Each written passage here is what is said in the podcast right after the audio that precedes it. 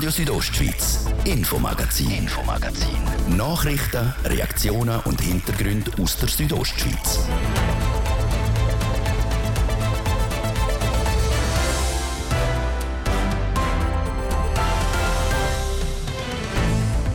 In Brienz sind Vorbereitungen für die Gefahrenphase Blau im Gang. Wird die verhängt, dann würden RHB-Strecke Tüfenkastel-Filisur und die Kantonsstraße von Tüfenkastel nach Filisur und Lenzerheide gesperrt, was sich nicht nur regional würde auswirken, das hätte negative Auswirkungen auf den ganzen Kanton. Und der drohende Bergsturz der ist nicht nur in der Schweiz ein großes Thema, auf der ganzen Welt wird darüber berichtet, zum Beispiel auch auf CNN. Das Thema heute im ersten Teil vom Infomagazin auf RSO vom Mittwoch am 17. Mai. In der Redaktion ist Martin de Plazes. Guten Abend. Sperrzone Brienz. Noch ist nicht klar, wenn der Berg ob Brienz kommt. Seit dem letzten Freitag gilt die Gefahrenphase rot. Niemand mehr darf in die Sperrzone rein. Behörden sind in den Vorbereitungen für Gefahrenphase Blau. Die sogenannte Insel bewegt sich an einem Tag so kritisch durchab wie noch nie. Behörden haben heute die Medien in Chur informiert, auch über den frühen Warndienst zum Brienz Rutsch. Der beobachtet Bewegungen ob Brienz und beratet der Führungsstab der Gemeinde.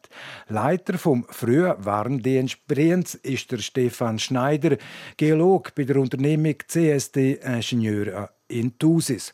Mit ihm habe ich heute Mittag ein ausführliches Interview aufzeichnen. Herr Schneider, wie ist aktuell die Lage jetzt heute in Brienz, ob Brienz? Ja, also im Moment ist die Lage so, dass die Geschwindigkeiten nach wie vor ähm, sehr stark zunehmend sind. Das ist auch der Grund, dass wir vom Frühwarndienst weiterhin sehr intensiv die Entwicklung weiterverfolgen. Ähm, und wir stehen ja kurz vor der Phase ähm, Blau.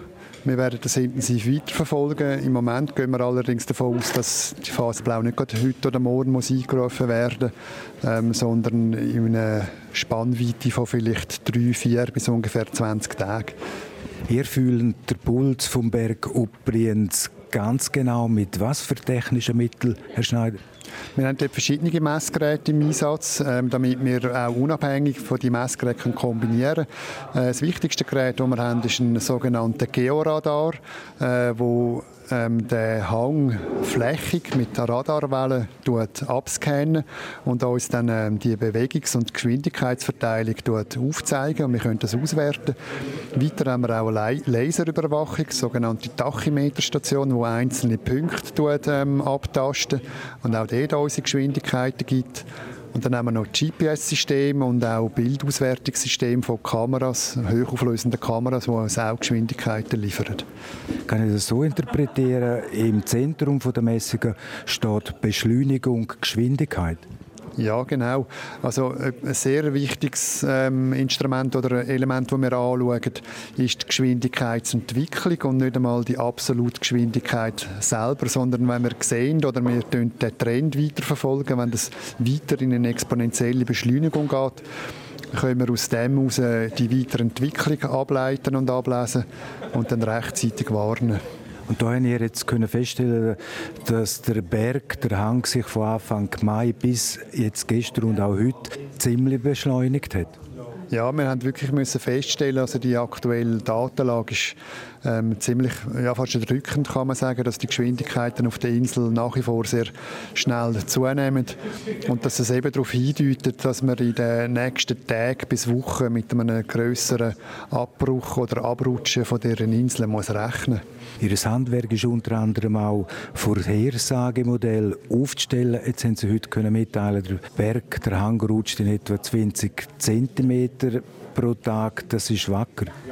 Ja, also 20 cm ist effektiv sehr viel, wenn man sich das einmal vorstellt. Ähm, äh, so fast eine Maßstabsgröße innerhalb von einem Tag. Das ist wirklich eine sehr große Geschwindigkeit und eben nach wie vor weiter zunehmend weiter zunehmend sind in ihren Ausführungen auch gesagt, dass je nachdem innerhalb drei bis 20 Tage der Hang jetzt könnte oben runterkommen.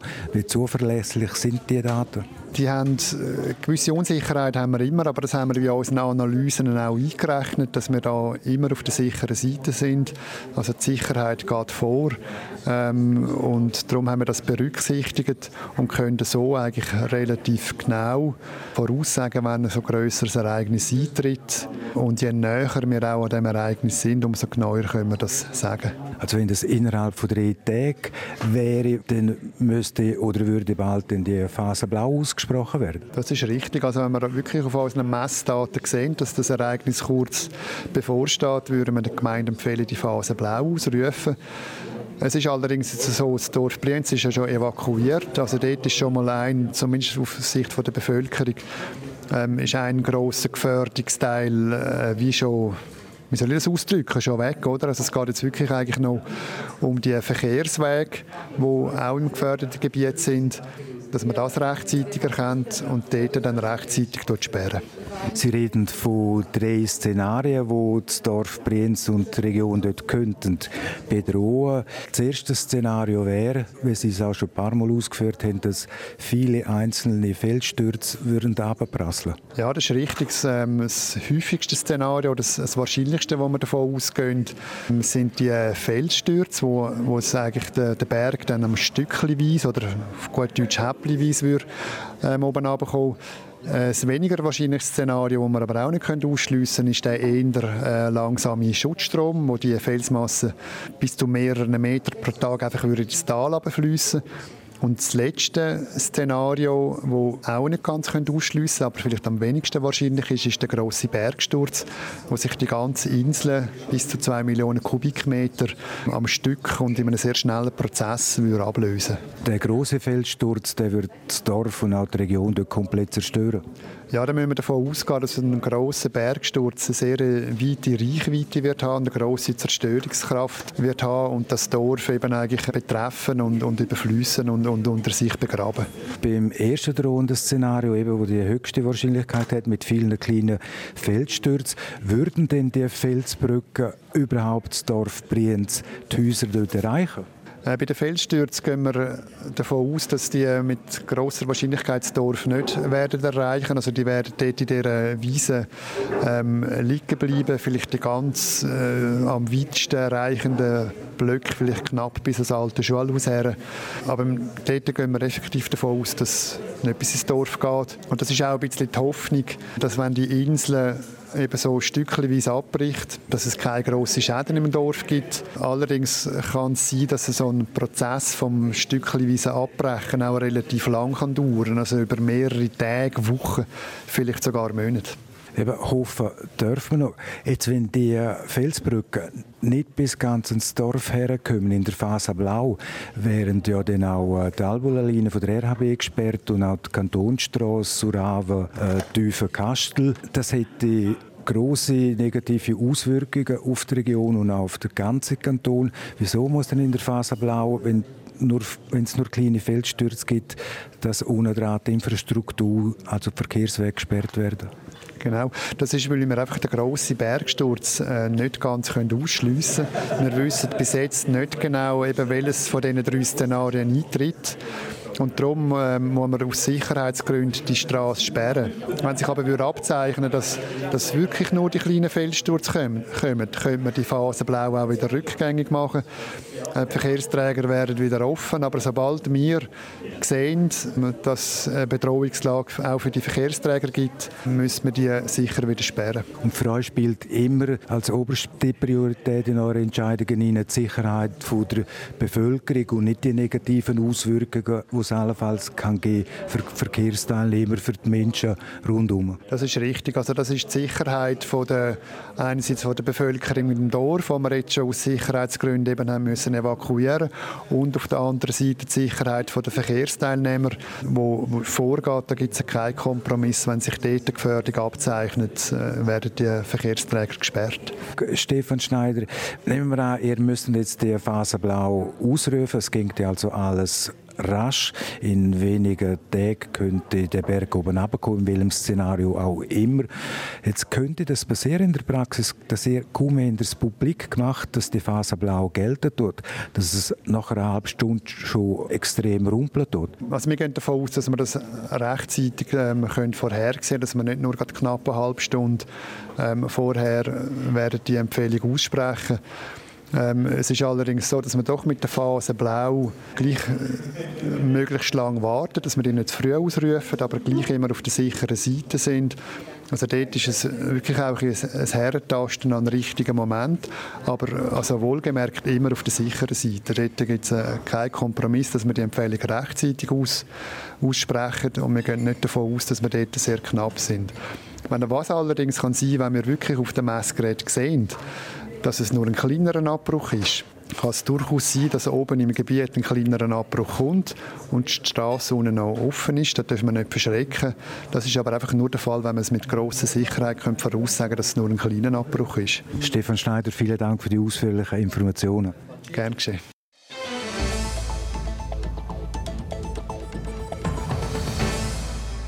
Und der drohende Bergsturz, der ist nicht nur in der Schweiz ein grosses Thema. Auf der ganzen Welt wird darüber berichtet, in den Zeitungen, im Fernsehen und online.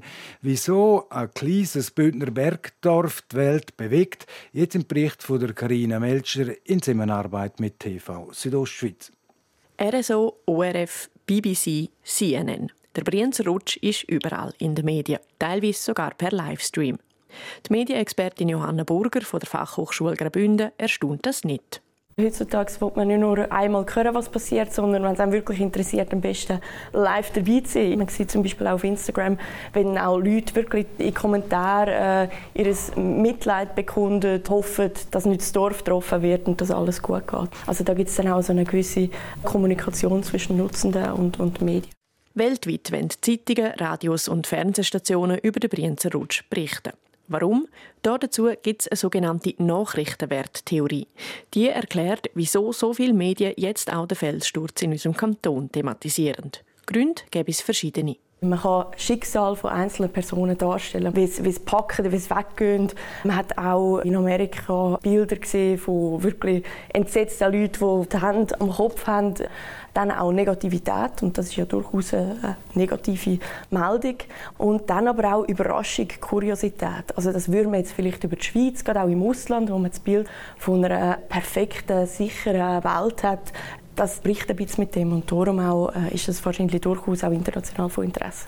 Ob es in allen Ländern gerechtfertigt sei, über den Brienzer Rutsch zu berichten, das können sie nicht sagen. Die Frage sei, wieso man es mache. Ist reiner Sensationalismus, äh, etwas Schlimmes passiert in der Schweiz, man berichtet jetzt darüber, dann kann man sich vielleicht fragen, muss man das jetzt in Amerika, in Großbritannien wirklich äh, in den Medien verbreiten? Aber es kann natürlich auch andere Gründe haben, wieso das Medienschaffende das ausgewählt haben und über das berichten, wie auch eine gewisse äh, Sensibilisierung. Das könnte ja auch an anderen Orten passieren. In Deutschland zum Beispiel hat man es mit Felsstürzen im eigenen Land verglichen. Dann nützt es auch den Leuten in Deutschland etwas. Und trotz all der ausländischen Berichte gäbe es einen Unterschied zur Schweiz. Im Ausland haben viele nur eine Meldung darüber gemacht. Fragt sich darum, ob die ausländischen Medien an der Sache dranbleiben. Das ist laut Johanna Burger unklar. Übrigens auf südostschweiz.ch kann man den Berg Obrienz via Livestream mitbeobachten. Und jetzt eine kurze Unterbrechung. Der Christoph Benz mit dem Wetter und dem Verkehr. Danke vielmals, Martin. Wir fangen an mit dem Wetter. Das Wetter präsentiert von disco-fox.ch. Die Tanzschule in Chur für Partyspaß. Jetzt mit neuen Kürzen, damit du auf jedem Fest daheim bist. Auf disco-fox.ch. Ja, der Abend heute der bleibt meistens noch bewölkt bei uns in der Südostschweiz. Es sollte aber trocken bleiben. Da und dort lange so gerne noch für die ein oder andere Aufhellung. Der Donnerstagmorgen der ist dann recht freundlich bei uns in der Südostschweiz. Es gibt einen Mix aus Sonne und Wolken. Und dazu wird es endlich wieder ein bisschen milder bei uns. Die Temperaturen die erreichen morgen im ganzen Land bis zu 16 Grad. Das Poschiavo gibt es 15, das Zernetz 12 und das Arosa 9 Grad. Verkehr. Präsentiert von Greencover AG in Sargans. Ihre Spezialist aus der Region für nachhaltige und effiziente Gebäudehüllen. greencover.ch wir haben Stau oder stockenden Verkehr in der Stadt Chur auf verschiedenen Straßen und zwar auf der Kasernenstraße in beide Fahrtrichtungen dann im Bereich Postplatz Weltstörfli und der Klassiker auch heute Abend wieder auf der Masanzerstraße statt auswärts Zeitverlust im Moment bis zu 20 Minuten. Es braucht also weiterhin Geduld in der Stadt Chur. Sonst sieht es gut aus bei uns in der Südostschweiz. Wir haben keine weiteren Meldungen über größere Störungen. Zum Strassenzustand noch rasch schneebedeckt sind der Albula und der Oberalppass. Die anderen Pässe bei uns, die keine Wintersperre haben, die sind offen und normal befahrbar. Verkehr. Ich gebe zurück in die Redaktion zum Martin de Platzes. Radio Südostschweiz, Infomagazin, Infomagazin. Nachrichten, Reaktionen und Hintergründe aus der Südostschweiz.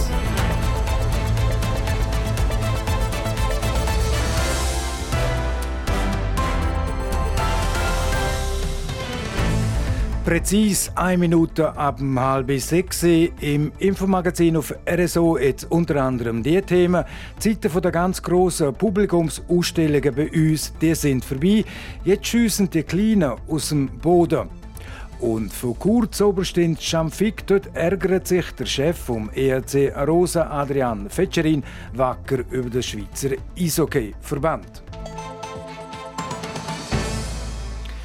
Die einzige grosse Publikumsmesse in der Schweiz ist noch die Olme in St. Gallen. Die anderen gibt es mehr oder weniger nicht mehr. Eine grosse bei uns in der Region war früher Higa, aber auch Higa ist von der Bildfläche verschwunden. Jetzt gibt es aber eine neue Frühlingsmesse in Chur und die heißt Kuga. Morgen an Auffahrt am 11. öffnet die Kuga in der Churer Stadthalle. Eine Messe, wo der Fokus nicht auf Stände der grossen Unternehmen liegt, vielmehr auf die Regionalität, wie Karina Melcher berichtet. 52 Ausstellerinnen und Aussteller sind die nächsten Tage in der Stadthalle in Chur. Die Kuga, wo vom Gewerbsverein Chur auf die Beine gestellt worden ist, hat etwas Neues machen. Statt auf grosse Firmen und die altbekannten Messestände, wie zum Beispiel französische Wein, Pfannen aus dem Thurgau oder deutsche Töpperware, setzt die Kuga nur auf die Region. Das sagt Samuel Urech vom Gewerbverein Chur. Er hat die Messe zusammen mit seinen acht Vereinskolleginnen und Kollegen organisiert. Es ist immer eine Definitionssache, oder? Jeder ist ein bisschen regional, aber wir sind vom Gewerbverein Chur und wir können es auch hier jetzt sagen, also über 90 Prozent der Aussteller, die da sind, sind aus Chur. Also wir sind wirklich sehr, sehr fokussiert auf die Region Chur und haben ein paar Außenstehende, die aber alle auch aus der Region sind. Nebst der Regionalität setzt Kuga auf Familien. Kinder können gratis an die Messe und kriegen einen Haufen geboten, wie die Präsidentin vom Gewerbverein Sandra Adam sagt. Für Kids ist einerseits bei uns da drin der, der Kinderharten betreut, den wir haben, wo man kann im, im Stroh rumgumpen kann. Äh, Im Aussenbereich sind das Karussell, eine Eisenbahn, Streichelzoo, finde ich, gehört immer dazu. Und was ich ganz cool finde, auch für die größeren Kids, ist, dass man mit den Go-Karts driften kann. Also da ist unser Vorstand, glaube ich, auch schon wieder Kind geworden. Und auch eines von ihren Highlights vor Mess werde von Kindern präsentiert. Der Kinder- und Jugendchor Stimmwerkbandi singt am Sonntag ein Konzert. Aber das Programm sei an allen drei Tagen spannend. Von Clown-Darbietungen über verschiedene Vorträge bis zu Showkochen sei alles dabei. Die Kuga ist die erste Messe, die der Gewerbverein Chur organisiert. Darum sei es auch schwierig abzuschätzen, wie die Messe bei den Leuten ankommen werde ich sage, im stillen Kämmerli haben wir ja auch ein Budget gemacht. Also wir haben ja auch Finanzler unter uns. Wir haben das durchgerechnet. Wir haben auch eine Zahl im Hinterkopf. Aber wir lassen es einfach mal laufen. Weil ich glaube, beeinflussen können wir es nicht. Das Wetter stimmt aus unserer Sicht. Dass viel läuft in Chur finden wir positiv. Auch die Kombination mit dem Maibaum finden wir perfekt. Das Maibaumfest ist gerade auf der anderen Strassenseite. Das Frühlingsfest bietet den Besucherinnen und Besuchern Essensstände, verschiedene Bars und ein Festzelt. Und die Kuga wird morgen am 11 im Vormittag eröffnet. Zugehen den Türen am Sonntagnachmittag am 4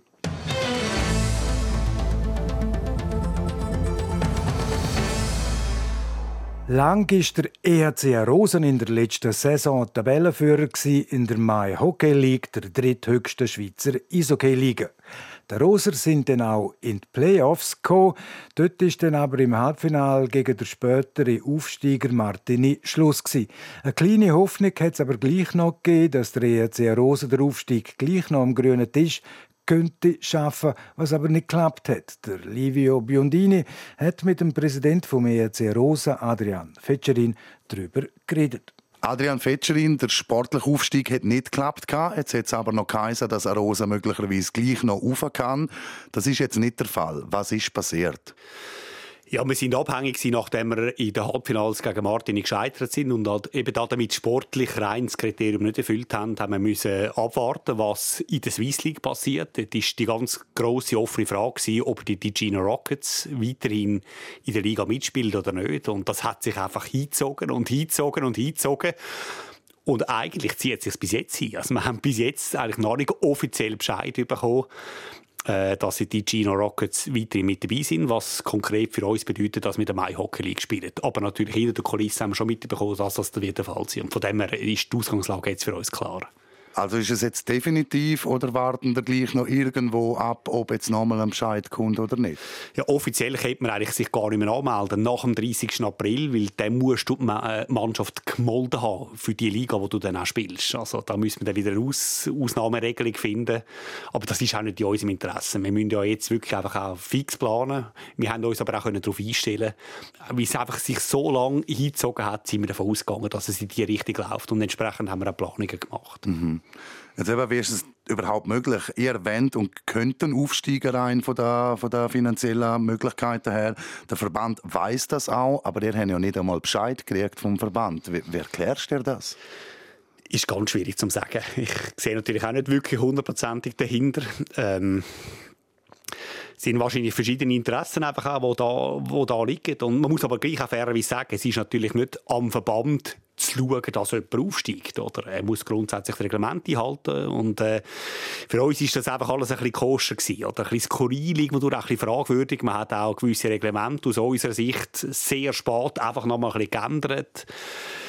Ja, es ist ein abendfüllendes Thema oder sogar ein wochenfüllendes Thema. Es gibt viel dazu zu sagen, aber es ist unterdessen auch müßig. Es ist sicher schade, grundsätzlich für uns, aber wir haben auch natürlich äh, mitbekommen, wie eben sehr, sehr viele andere Clubs aus der Swiss League eigentlich sehr gern gesehen hätten und gehabt hätten, dass wir da oben wären, weil wir einfach vom Club her natürlich der Liga etwas hätten können bringen und andere Clubs wie Olten und Fisp und äh, weitere Vereine haben sich bemüht, haben beim Verband angeklopft und gesagt, hey, nehmt doch den Club auf, er tut ja niemandem weh, es hilft ja der Liga grundsätzlich, wenn die wieder gestärkt werden. Kann, aber man hat sich dann äh, ja, dagegen entschieden.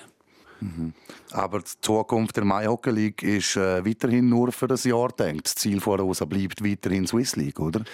Ja, das ist es, ja. Die Ausgangslage verändert sich ja für uns eigentlich nicht. Wir haben uns ja ganz bewusst Überlegungen gemacht, warum wir den Schritt machen wollen. Aus diversen Gründen einfach auch. Würden wir es gut finden, wenn der Club eine Liga höher würde spielen Und von dem her ist es schon das Ziel, dass wir halt einfach jetzt nächstes Jahr den Schritt hoffentlich dann machen können. Du hast gerade äh, bei unserer Zeitung Südostschweiz von heute hast gesagt, dass Arosa in der Swiss League bessere Voraussetzungen hätte als in der Mai Hockey League. Wie, wie erklärt sich das? Man muss immer den, den Gesamtzusammenhang sehen, oder, wo auch Arosa natürlich positioniert ist und wo Arosa die ist. Und äh, wir sind natürlich ein Club, der auch sehr stark zusammen mit dem Tourismus von Arosa schafft und von dem her hat natürlich einfach äh, ein Mitspiel in der zweithöchsten Liga, in der Profiliga, einfach eine andere Strahlkraft für die ganze Tourismusregion. Das ist eines von, von paar Hauptargumenten, wo, wo wir einfach sagen, es würde uns mehr bringen, eine Liga höher zu spielen die beiden Ligen sind natürlich eigentlich vom Aufwand her gar nicht mehr so groß äh, zu unterscheiden. Oder? Also wir betreiben eigentlich jetzt auf der Amateurstufe praktisch genau den gleichen Aufwand, wie wenn wir eine Liga höher wären. Und dann sagen wir, ja, dann, wenn wir jetzt schon den riesen Aufwand betreiben, die riesen Anfahrtswege haben, äh, auf Martini haben wir fast sechs Stunden aber zum Beispiel letzte Saison gehabt, dann machen wir es doch lieber eine Liga höher, wo wir auch für die ganze Region mehr machen können. Und es fällt uns auch einfacher, natürlich äh, gute Spieler von Rosa zu holen wenn wir ihnen noch mehr eine bessere sportliche Perspektive können geben als das natürlich in der Mai Hockey League der Fall ist. Und eben jetzt heisst halt nochmal Mai Hockey League für ein Jahr. Wie sieht es kadertechnisch aus? Sind ready? Ja, auf dem Papier zumindest schon, ja. Eben, wir haben natürlich jetzt auch Zeit gehabt und haben uns auch darauf vorbereitet. Von Anfang an eigentlich sind wir davon ausgegangen, dass wir in dieser Liga wahrscheinlich spielen. Das hat sich ein bisschen abzeichnet. Und äh, wir glauben schon, dass wir die Mannschaft wirklich nochmal entscheidend haben können verbessern und wir sind bis auf eine Position komplett. Das ist, soweit ich zurückschauen noch nie der Fall gewesen zu dem Zeitpunkt äh, beim RC Rosa. Das, das gibt auch viel Ruhe natürlich im Verein und wir können vieles jetzt einfach wirklich ohne Stress noch weiter äh, optimieren. So der Präsident vom EAC Rosa, der Adrian Fetscherin. Und jetzt ein Eishockey auf allerhöchstem Niveau. Drei Match, drei Sieg, 15 zu 0 Goal. Die Schweizer Eishockey-Nationalmannschaft ist perfekt in die WM gestartet. Gegner sind aber mit Slowenien, Norwegen und Kasachstan auch nicht die grössten Hockey-Nationen Und gleich die Ausbeute bis jetzt, die ist beeindruckend. Unser Sportchef, der Roman Michel, ist in Riga vor Ort und hat heute zwei von den Bündner Spieler getroffen. Der Aroser, der Andres Luis Ambühl und der Churer der Nino Niederreiter. Es berichtet der Livio Biondini. Die Saison von Nino Niederreiter war ein rechts Auf und Ab. Im Juli letzten Jahr ist er Teamkollege vom Nazi-Spieler Roman Jose bei den Nashville Predators geworden. Im Februar von dem Jahr ist der Kurer dann ein bisschen überraschend an die Winnipeg Jets abgegeben worden. Mit den Jets hat der Niederreiter Playoffs erreicht, ist dann im Viertelfinale aber gegen die Vegas Golden Knights rausgefallen. Was für die Winnipeg Jets negativ war, ist ein Glücksfall für die Schweizer Nazi geworden. Der Nino Niederreiter ist nach dem Ausscheiden nämlich auch zum Team von Patrick Fischer gestoßen. Und nicht nur das, der Kurer ist sogar zum Captain von Nazi ernannt worden. Es ist eine sehr, sehr grosse Ehre. Ich glaube, als Hockeyspieler ist es sicher ein, äh, ein Traum, von jedem dürfen mal ein Leader sein oder ein Captain sein in einer Mannschaft. Gewissen Leuten ist es gegeben, gewissen Leuten ist es vielleicht äh, weniger gegeben, die vielleicht weniger, weniger äh, gerne reden oder äh, ein Leader sein möchten. Und, ähm, aber jetzt für mich persönlich ist es eine grosse Ehre und probiere es äh, mit sehr viel Stolz zu tragen. Aufgaben, die der Nino Niederreiter jetzt durch das Amt zusätzlich hat, die probiere er so gut wie möglich zu verteilen. Jeder kriegt ein gewisses Ämtli, das er dann machen müsse. Und ich glaube, nur wenn man jetzt Captain ist, heisst nicht, dass der Captain alles machen muss. Ich glaube, man muss ein bisschen alles aufteilen und das Ganze ein bisschen guiden, dass auch jeder das Gefühl kriegt, dass er auch wichtig ist in der Garderobe. Weil ich glaube, es gibt genug Leaders in dieser Mannschaft, es gibt genug, die das tragen in der eigenen Mannschaft. Und ich glaube, es ist, äh, und das ist das Coole mit der Nationalmannschaft, dass man wirklich das Zeug kann verteilen kann, weil man weiß, jeder kann das eigentlich auch. Delegieren wie ein guter Chef, das ist bei Nazi das Zauberwort. Und das klappt bis jetzt super. Das Punkte-Maximum rausgeholt, noch kein einziges Goal kassiert. Nazi ist in Fahrt. Der Nino Niederreiter verratet, was die Stärke dieser Mannschaft momentan ausmacht. Ich glaube, es ist eine sehr äh, schnelle Mannschaft. Es ist eine äh, relativ äh, eine junge Mannschaft. Es sind ein Haufen Spieler, die zum Beispiel auch das erste WM-Goal geschossen haben. Es sind ein Haufen Auf und Abs, was passiert ist in den letzten paar Jahren. Von einmal Lüften werden, nächstes, nächstes Jahr gesehen Zweiter werden. Das ist ja, jedes, jedes Turnier ist speziell und es ist immer ist cool dabei sein dürfen. Die Zielsetzung der Schweizer Nazi hat sich über die Jahre auch immer mehr entwickelt. Am Anfang hat es noch geheißen, man müsse einfach das Viertelfinale erreichen. Mittlerweile denken wir jedes Jahr eher an eine Medaille, durch das, dass auch das Team immer stärker werde. Man müsse aber gleich noch am Boden bleiben, sagt der Nino Niederreiter. Man sieht immer noch die kleine Schweiz auf eine Art und Weise. Aber Nazi müsse sich gleich eher an den vorderen Top-Teams orientieren, denn man könne noch mehr erreichen.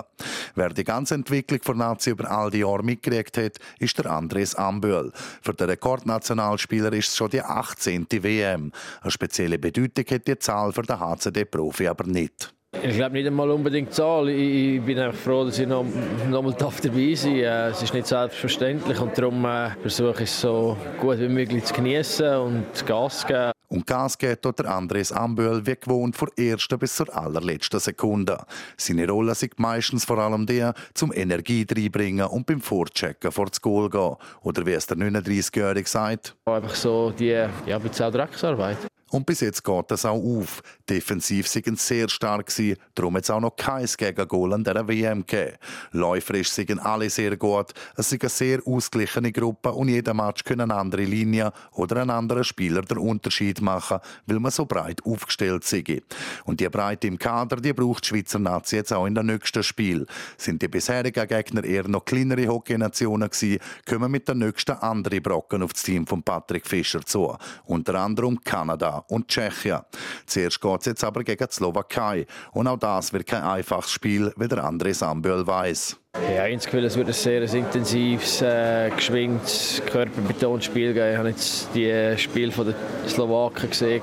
Es ist Ja, es geht schon noch mal ein Spürchen geschwinder als jetzt die letzten drei Matches, die wir hatten. Und da müssen wir parat sein, weil äh, die eine sehr gute Mannschaft da. Bis zum Slowakei-Spiel sind noch die NHL-Stars Nico Hischier und Jonas Siegenthaler mit im Team.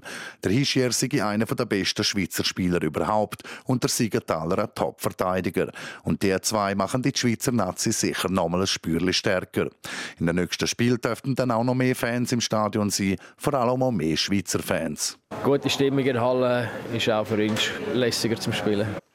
Ja, und der vierte WM-Match der Eidgenossen Schweiz gegen die Slowakei, der ist morgen am Donnerstagabend. Böckiwurf ist um 20 ab 7. RSO Sport präsentiert vom Zentrum für Leistungsdiagnostik und Sportmedizin Zels, der offiziellen Swiss Olympic Medical Base im Spital Thusis. Zels.ch Im Sport aktuell jetzt mit der Manuela Meule noch mehr Eishockey. Bei der WM in Lettland und Finnland hat die Schweiz ja heute Pause gehabt. Dafür sind bis vor kurzem die USA gegen Österreich auf dem Eis gestanden. Die USA hat der Match mit 4 zu 1 können für sich entscheiden. Parallel hat auch der Gastgeber Lettland gegen Norwegen gespielt. Der Match ist mit 2 zu 1 zugunsten von Lettland ausgegangen. Am Abend am 20 ab 7 stehen dann nochmal zwei Spiele an. Einerseits spielt Finnland gegen Frankreich, andererseits Kanada gegen Kasachstan. Während die zwei Mannschaften heute spielen, haben die Schweizer Nazi ihren Freitag gebraucht zum Entspannen, wie der Kurer Enzo Gorvi sagt. Normalerweise gehen wir äh, mit den Jungs ein bisschen in die Stadt, äh, sitzen ein bisschen in der Sonne, trinken ein Göckeli oder trinken vielleicht auch mal ein Bierli und spielen vielleicht ein Spiel, Kartenspiel und äh, so verbringen wir eigentlich den Tag. Ja. Sodass die Nazi dann auskuriert ist für ihr Spiel morgen Abend gegen die Slowakei. Das dürfte laut Enzo Corvi dann noch ein bisschen schneller gehen und eine größere Knacknuss werden als das Spiel, das die Schweiz bis jetzt absolviert hat. Und dann noch eine Meldung vom Enzo Corvi, seinem Heimclub am HC Davos. Der hat einen neuen Goalie-Trainer. Wie der HCD in einer Mitteilung schreibt, hat der Markus Ketterer einen Vertrag als Goalie-Trainer beim Schweizer Rekordmeister unterschrieben. Der Finn ist als aktiver Spieler mehrfach finnischer Meister, schwedischer Meister und Silbermedaillengewinner mit Finnland an einer Hockey-WM geworden. 2006 ist er in die Finnish Hockey Hall of Fame aufgenommen worden. Und dann noch eine Meldung aus dem Fußball. Der Blerim Cemaili beendet auf die, nächste, auf die laufende Saison seine Karriere. Der 37 FCZ und Ex-Nazi-Spieler zieht nach 20 Jahren im Profi-Shooter einen Schlussstrich. Während seiner Laufbahn hat der Cemali acht große Titel geholt.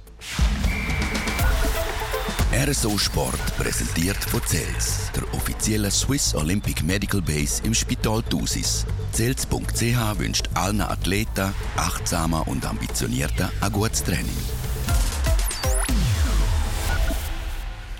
So, zwölfeinhalb Minuten ist es vor dem 6 und damit ist es das das Infomagazin auf Radio Südostschweiz vom Mittwoch, am 17. Mai. Das nächste Infomagazin gibt es wieder übermorgen, am Freitag, wie gewohnt ab dem Viertel ab 5 Uhr. Natürlich noch hier auf RSO Mikrofonzeit. Für heute auf Wiederhören, der Martin de Platzes. Einen guten Abend, e Tag. Radio Südostschweiz, Infomagazin. Infomagazin. Nachrichten, Reaktionen und Hintergründe aus der Südostschweiz.